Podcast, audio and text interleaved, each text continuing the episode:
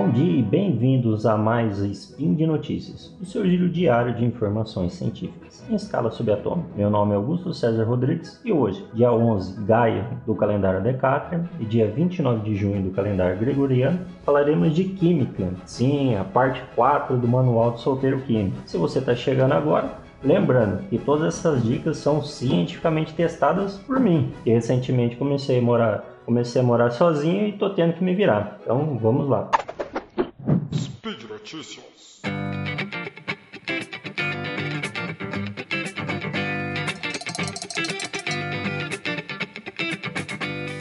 Primeira dica de hoje, pessoal, é você começa a morar sozinho e de repente o botão da sua calça ou da sua camiseta tem que cai e você tem que pregar ele. É, quando eu preguei o primeiro botão em casa e mandei foto para minha mãe, ela ficou se surpreendeu.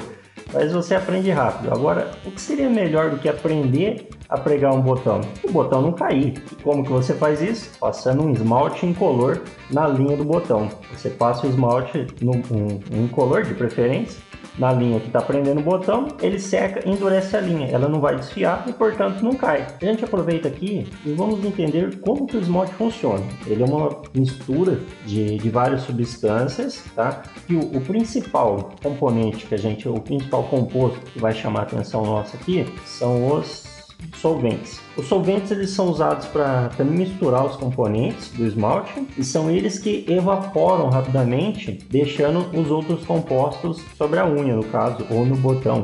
Como os outros compostos é, que ficam são podem ser polímeros plásticos, é, compostos que dão cor, mas o importante aqui são os solventes. Eles são compostos bem voláteis e muitos fazem, é, fazem parte da função álcool. Então a gente tem álcool isopropílico, formaldeído ou formol, é, acetato de etila, todos esses compostos no esmalte colocados sobre a unha sobre o botão, evaporam rapidamente, deixando só os outros compostos. Por isso que o esmalte fica com aquela aparência brilhante e rígida, tá? é devido principalmente à evaporação dos solventes. A próxima. Quem mora sozinho provavelmente já vai saber o vai se identificar com o grande uso do micro-ondas que é feito na vida de um solteiro. É, só que quando você está na correria, você quer esquentar uma comida, você coloca só lá 10 segundos e ela esquenta só a parte de fora, o meio não esquentou. Como que você resolve isso? Faz um pequeno buraco, deixa um espaço no meio da comida. Assim ela vai aquecer por inteira. Então as ondas é, eletromagnéticas do, do micro-ondas vão penetrar em toda a parte que está exposta. Lembrando que o micro-ondas também esquenta a parte interna, só que ele demora mais um pouco. Então você precisou esquentar alguma comida rapidamente, você tem poucos segundos, faz um, deixa um espaço no meio da comida, do, do alimento que você tiver lá no, no micro-ondas, ela vai esquentar por inteiro. Aproveita a gente já explica aqui qual, qual é o funcionamento do micro-ondas. Ele gera micro-ondas de eletromagnéticas, uma frequência é, com a mesma frequência para ressonar com as moléculas de água. Ressonando as moléculas de água, elas começam a se agitar a fricção entre essas moléculas gera o calor, por isso a comida esquenta, beleza? A próxima. Essa vai para todo mundo que já tentou abrir um pote de vidro e não conseguiu e teve que pedir ajuda de alguém. Tá? Isso não é só para as mulheres, porque eu sei que muitos homens sofrem com isso. Como você vai abrir um pote de vidro, principalmente, é, com mais facilidade? Primeiro, pega uma, uma fita, um, um, uma fita isolante serve, mas um, uma silver tape seria excelente. Um pedaço de uns 10 centímetros, numa ponta você cola só na tampa do, do pote, cola ela certinho, depois com uma mão segurando o pote, com a outra você puxa a outra ponta da, da fita, tá? Isso vai ampliar a sua força devido ao efeito alavanca. Qual, como é que funciona o efeito alavanca? Beleza? Essa, se antes você estava aplicando uma força X num, num, ponto específico, agora essa força X ela é multiplicada pelo tamanho da fita que você colocou. No caso, você colocou uma fita de 10 centímetros, é vezes 10 centímetros a força que você aplicava antes. Por isso fica mais fácil. Então, prendeu na tampa do, do pote de vidro, deixa um pedaço da fita, puxou com a outra mão, pronto. Você ampliou sua força e abriu com mais facilidade. Tudo isso devido ao efeito alavanca. Essa daqui é em especial para você que está sonhando em comprar um fogão e quer sair dessa vida de fast food. Quando você for fazer seu primeiro arroz na vida e queimar ele, saiba que tem salvação. Como? Tá? Lembrando que isso aqui não é só para os marinheiros de primeira viagem.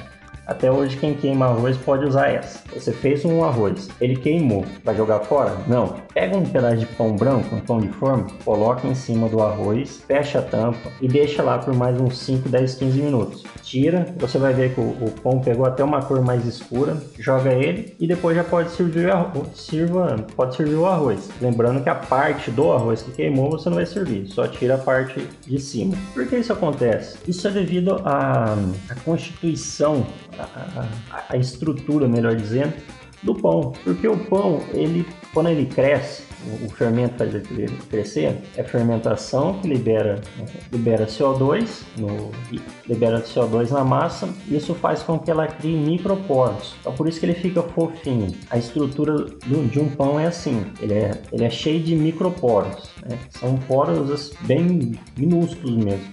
Quando as moléculas de cheiro ou de gosto do arroz estão saindo dele, elas passam por esses microporos do pão e acabam ficando presas lá. Funciona como um fio, tá? É, é, é esse é o funcionamento, então.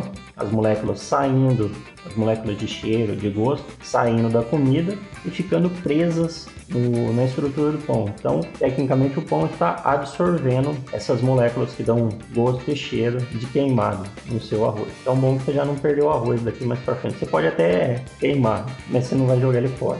Se no último anual de solteiro químico a gente deu dicas para gelar bebidas sem ter uma geladeira, vou considerar que a sua situação melhorou agora e você tem uma geladeira já. Não é meu caso, mas daqui para frente, daqui a algum tempo será. Você tem geladeira, só que você esqueceu de colocar é, as bebidas ou sua cerveja, seu refrigerante lá para gelar e você queria tomar na hora. Tem um jeito de você esfriar, resfriar ela bem mais rápido. Bom, pega um guardanapo, esses guardanapos de pano, enrola ele na, na lata, na, na garrafa da sua bebida que você quer e molha, deixa ela molhada e coloca no freezer. Aí 5 a 10 minutos ela tá gelada já. Por que isso acontece? A água que tá no, no, no guardanapo em volta da garrafa ela vai esfriar mais rápido. Lembrando, o que, é o frio? É ausência de calor. Então, para ela resfriar, ela vai retirar o calor da, é, vai retirar o, o, calor da garrafa, da garrafa, do, da latinha. Então, por isso, ela vai facilitar, ela vai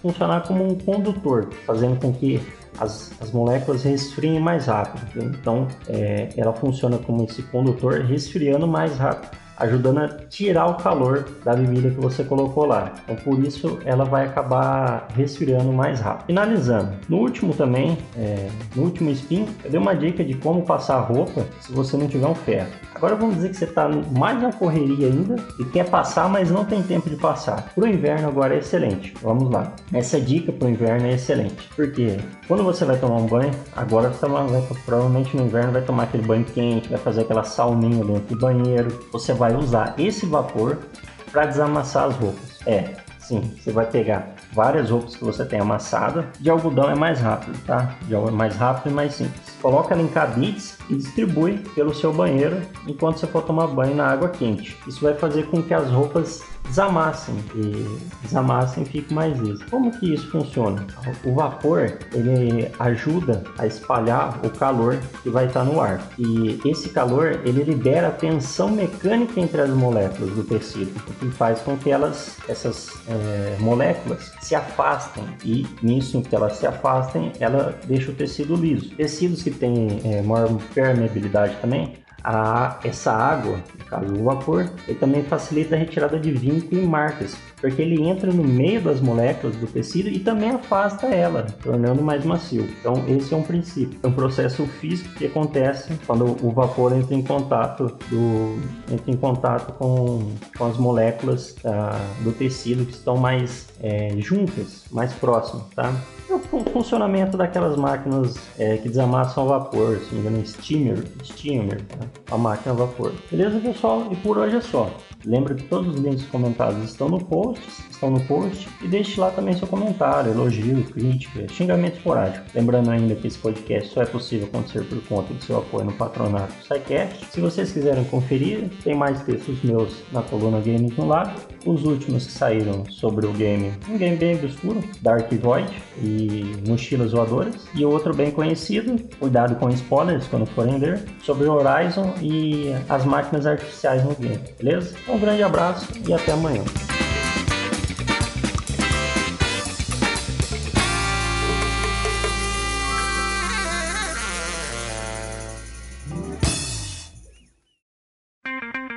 Edição por Felipe Reis.